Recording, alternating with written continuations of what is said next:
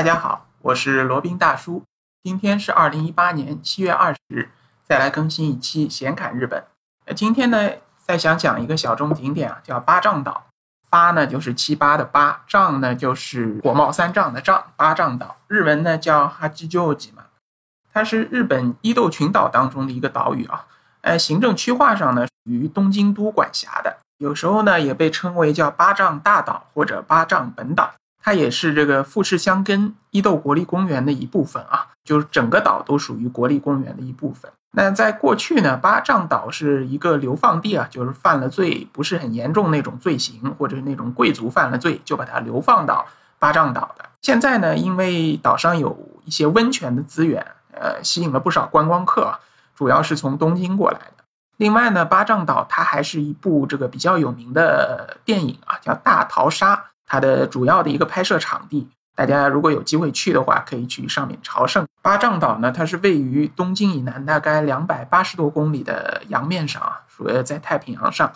那全岛的陆地面积差不多是七十平方公里，比上海的这个杨浦区稍微大一点。所以说呢，是一个不大不小的岛屿。你说它大呢，它肯定不大；你说它小呢，你如果想在岛上用脚来把这整个岛都丈量完，把上面的景点都要逛完的话呢，几乎也是不可能的。去往八丈岛上的交通呢，主要是可以从东京出发，有两种选择，一种是搭飞机，从东京的羽田机场乘坐全日空，差不多一个钟头就可以到达八丈岛，每天有三班，往返的机票价格差不多是一千多人民币的样子吧。呃，如果是想要体验一下坐客轮的感觉呢，那也可以从这个东京的竹枝栈桥港出发，然后要途经三宅岛、玉藏岛，然后第二天早上可以到达八丈岛。它就是晚上十点半出发，早上八点五十可以到达八丈岛，在船上睡一觉就可以到了。呃，每天是往返一班，价格也不算太贵啊，单程的话。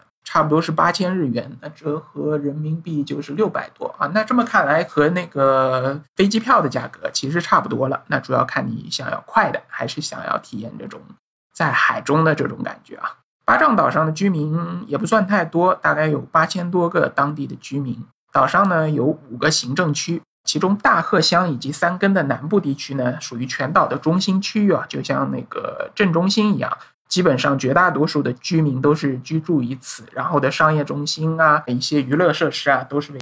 那再说一下这个岛内的交通工具啊，那就像前面说的，你不要觉得这个岛非常小，可以用步行来逛啊。不但是不算太小，而且呢，它是山路比较多。你光用脚爬的话呢，还是比较吃力的，不像在那个其他一些平原的地方走起来还可以啊。最好的一个交通方式呢，当然是租车自驾了。岛上也也有不少的租车行，然后岛上的酒店呢，也可以给客人提供租车服务。价格的话，其实还可以，八个小时大概四五千日元，大概是三三四百人民币的样子吧，还算是比较经济实惠的。呃，如果是没有驾照或者对于在日本靠左行开车比较没有把握的话呢，建议还是不要尝试这个了。可以租一个自行车或者租那种电动助力的自行车，然后算是一个比较好的解决方案吧。但是有一点要注意哦，岛上的这个山路比较多，上下坡比较多，可能骑的话会吃力一些。那即使你骑的是电动助力自行车，对于爬坡帮助也有限。所以说。建议你这个对于自己脚力有自信的，可以用这个自行车。那还有就是也可以打车了，不过这个打车呢是要用电话预定的，路边招是肯定招不到的，因为这个岛也不大，不可能有出租车在岛上逛来逛去的等你来扬招。有的小伙伴可能说我这个囊中羞涩，肯定租车肯定也不现实，然后打车肯定更加不可能了。那能不能坐公交车呢？公交车坐也是可以坐，但是会受到比较多的限制。因为什么？岛上一共就两条公交车的线路，然后每天呢一共只有六班呵呵，没有说错，每天只有六班。呃，其中一条呢是在这个当中的中心区域，呃，在循环的运行，呃，就是在岛的这个镇中心商业区域做一个循环运行。所以说，对于你去观光或者去一些岛上的景点，其实没有什么用。另外一条呢，才算是唯一的一条观光公交线路。它是往返于神凑和莫吉的一个巴士线，嗯，价格是根据你这个站乘坐多少站啊不同的，不是均一价格。那你也可以去购买上面的一个两日券，两日券呢价格是一千日元，那可以在两天间凭券免费乘坐上面两条公交线，并且呢，凭这个票还可以免费使用岛上的温泉设施。岛上一共有四个温泉啊，嗯，你都可以凭票去免费的体验，所以还算是比较合算的。那个啊，前面还忘了说了，就是你如果是刚刚到这个岛上的机场或者码头的话呢，可以要求你预定的酒店来这个机场或者码头来接你。一般来说是免费的，你只要提前告诉这个接待人员你的航班号或者你的船舶的时间啊，因为船舶只有一班嘛，你告诉他日期就可以了，他们就会在准时来到机场或者码头来接。到了岛上以后呢，你可以看到有不少地方竖着这个牌子啊，写着富士箱根伊豆国立公园，那时刻都提醒你，整个岛就是一个大公园。那所以千万不要浪费时间，也不要浪费任何机会，把这个美好的景物留在你的手机里或者留在你的相机里。好，那就给大家介绍一下岛上的这些著名的景点吧。一个呢是叫南园千叠石，它就是在八重根港附近的一个海岸边。绵延的一个黑色高地，这个黑色的高地的岩石呢，它是由这个巴掌富士火山喷发的时候流入大海，然后这个熔岩流入大海嘛，然后凝结而成的。面积不大，长大概五百多米，宽是一百多米。看上去呢，就远处看上去啊，就像这个黑色的榻榻米铺在里面，是一个非常好的岩钓场所，你就可以在岩石上面做海钓。哦，忘忘了给大家介绍了，这个八丈岛上面是有两座活火山的，所以说如果运气不好或者运气够好的话，你还有可能看到这岛上的火山喷发。当然，希望大家是不要看到啊。然后还有岛上，就像前面说的，有四个温泉，那比较有名的一个是叫莫吉温泉，它呢有一个展望之汤。所谓展望之汤呢，就是可以边泡温泉边向远处眺望啊。它是一个室外的，然后是在半山腰的一个温泉。你在泡汤的时候呢，可以看到远处太平洋的一个浩瀚的场景啊，可以说是风景非常的秀丽。那到了晚上呢，你还可以泡着温泉看天上的点点繁星。因为这个巴掌岛是属于海外的一个离岛，它上面的空气非常的清新，然后空气的能见度也很高，你可以看到这个晚上漫天的繁星啊。如果是天气好的话。也是一种非常独特的体验。另外还有个地方呢，叫名古展望台，是名古展望台，不是名古屋展望台啊。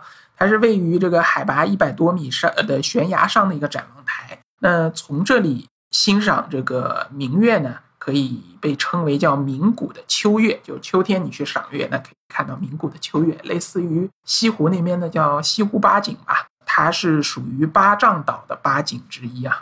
天气好的时候呢，你在这个名古展望台上啊，还可以看见远方海上的青岛。这个青岛不是山东的青岛，是那个日本的一个离岛，它也叫青岛。然后另外还有就是一个是比较有特色的，就是八丈植物园。那它里面最有名的一个一个植物呢，是叫荧光蘑菇。就是说这个蘑菇啊，它会在晚上发出悠悠的荧光啊，不知道是什么原理。